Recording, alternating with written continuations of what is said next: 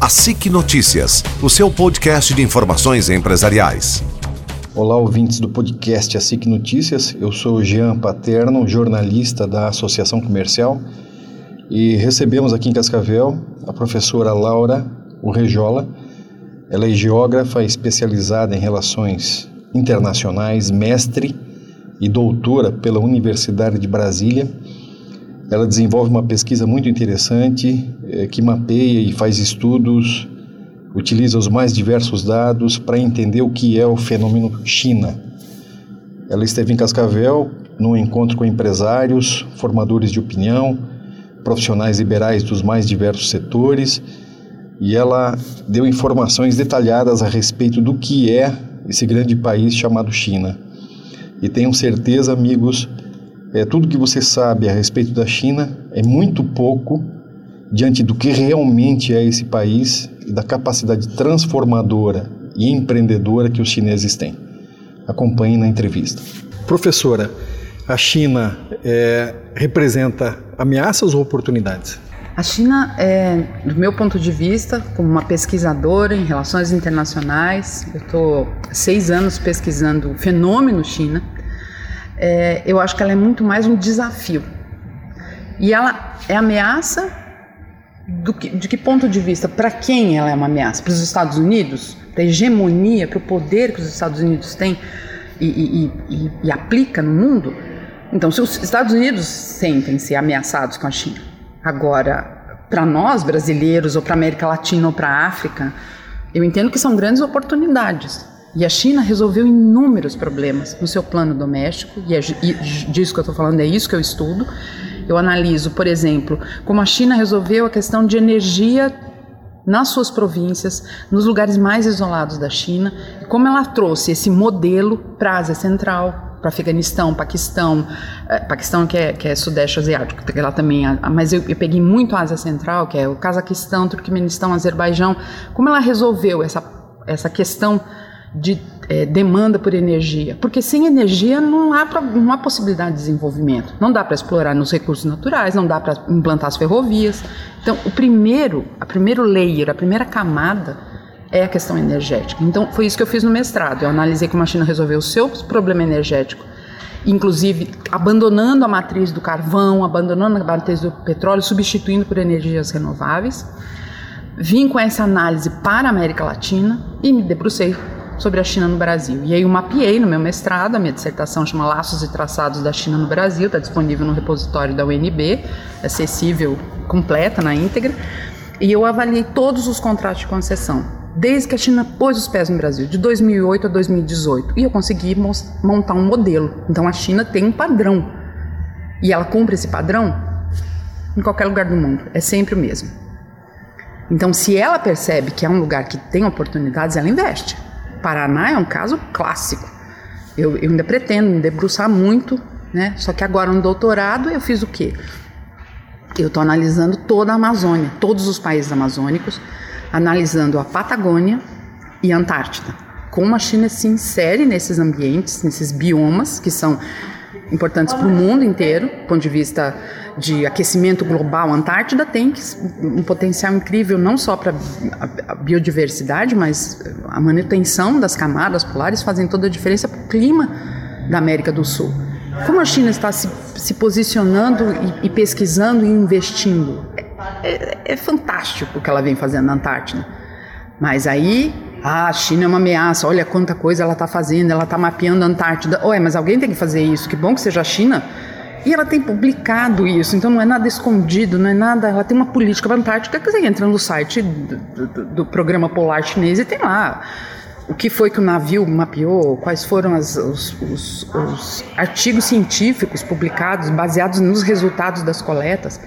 Só que é uma quantidade tão brutal de, de, de dados que acaba ficando uma coisa. É, é, parece uma falácia, parece que a China está fazendo muito grande, mas acaba sendo algo é, é, muito planejado, de longo prazo, como tudo que a China faz. A China faz algo como política de Estado, ela não trabalha com política de governo. Então, tudo que ela tem, uma meta, um alvo, ela vai e, e tem estratégia para isso.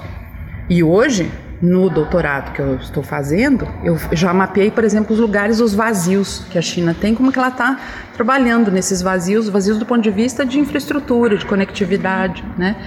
E colocando a geopolítica, não mais aquela geopolítica da guerra, da Segunda Guerra Mundial, da Guerra Fria, uma geopolítica relacionada à inovação. Como a tecnologia pode mudar a geopolítica do mundo. Alguns setores mais conservadores do Brasil é, receiam em função dessa grande presença chinesa aqui em áreas estratégicas. Existe realmente algum receio em relação a isso? Eu, Agrone novo, agronegócio. O agronegócio. A China não vai investir é, e, e, trocar oportunidades com um país onde ela não vê potencialidades de ganhar, ter algum benefício. Só que ela usa uma política internacional, a política externa chinesa é baseada em benefícios mútuos. Ela é muito transparente isso. É win-win, ganha-ganha. Então, se ela tem algo a nos oferecer, nós precisamos fazer a lista, da, a nossa lição de casa é fazer a lista do que a gente quer da China. A gente até hoje não fez, porque nós não temos política de Estado para a China. Não temos, na verdade, com hoje, né, na verdade, com, com, com os Estados Unidos, com a América Latina, para com os nossos vizinhos de fronteiras, não temos. Então é preciso que se invista muito, porque a China está investindo na Amazônia, a China está investindo no Suriname, a China está investindo no Amapá. A China já está presente. Então, se o Brasil quer aproveitar essas oportunidades, ele tem que melhorar essa conectividade com a China do ponto de vista de entender o que a China quer e dizer, olha, isso a gente quer, isso a gente não quer. Mas é a, a lição de casa é isso, é, é, o desafio é entender, né?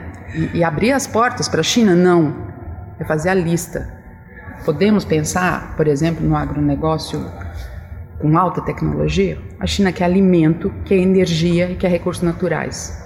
Em qualquer lugar que ela vai. Mas ela promove conectividade, que é a minha, a minha teoria e o, o conceito que eu estou criando agora é conectografia chinesa. É como a China conecta o planeta através de satélites, já tem uma rede de satélites, ela tem logísticas para o mundo inteiro, ela tem cabo de fibra ótica embaixo do mar, Precisamos saber quanto a gente quer participar disso. Nós somos gigantes, sim, mas muito adormecidos. Né? E ela resolveu problemas incríveis no seu plano doméstico, que também pode nos ajudar a resolver os nossos. A China já é o maior parceiro comercial do Brasil, né? E está buscando muitas oportunidades aqui dentro. E o Brasil tem oportunidades na China também Sim, que é, possam é, ser é incrível. exploradas? Uma outra proposta que tem é um conceito da diplomacia, da diplomacia, da, da, das relações internacionais, que é a paradiplomacia. Quando a China percebe que nos planos federal e, e do, do, das, da, do governo federal, né, do governo central e do governo das federações, das unidades, em qualquer país ela faz assim. Ela não encontra eco das suas propostas, ela passa para o nível do, dos municípios, dos distritos. Então, por exemplo, Campinas tem inúmeras cidades irmãs na China. E ela percebeu que Campinas dá um, faz uma ponte. E é troca de tecnologia, de ciência e tecnologia, essencialmente. Só que ela vem e compra CPFL renováveis da Camargo Correia, ou seja, os passivos da Lava Jato. Ela arrecadou o que ela pôde, comprou, mas comprou para inovar, para energias renováveis ser o mote da, da, Então, o Paraná. Por que, que ela quer o Paraná? Por que, que ela está no Paraná? Porque o Paraná faz fronteira com a Argentina e faz fronteira com o Paraguai. No ah, oeste, oeste especificamente. O oeste, né? enfim, Foz do Iguaçu, né? Ela não está, ela estava aqui e, e cada daqui para a fronteira. Por quê? Porque a China não tem relações com o Paraguai. E o Paraguai é o quê? É, é, é um pomo da discórdia. Ele é um lugar na, na, África do, na América do Sul que a China não tem relações diplomáticas. Então, investir no Paraná tem a ver com pressionar o Paraguai. E só para finalizar, é, Estados Unidos tem PIB de 20 trilhões de dólares e a China 13 trilhões. É, essa mudança de posição é, como grande potência acontece em pouco tempo, né? Eu não sei se a China vai querer passar os Estados Unidos. Dá muito trabalho mandar no mundo. É muito caro. Seria uma condição Seria mais muita cômoda, responsabilidade. Perto, é muito não... bom ser amigo de todos, ser ecumênico, e investir, e desenvolver, e criar um paralelo nesses termos. Né? Eu sou aquele que ajuda, é o desenvolvido, é o potencial, é o, é o grande amigo, é o grande irmão, e os Estados Unidos sente ameaça, porque a partir do momento que nós vamos começar a fazer opções. 5G é um caso. Né? Enfim. Muito obrigado, professor. Nada, imagine. A SIC Notícias, o seu podcast de informações empresariais.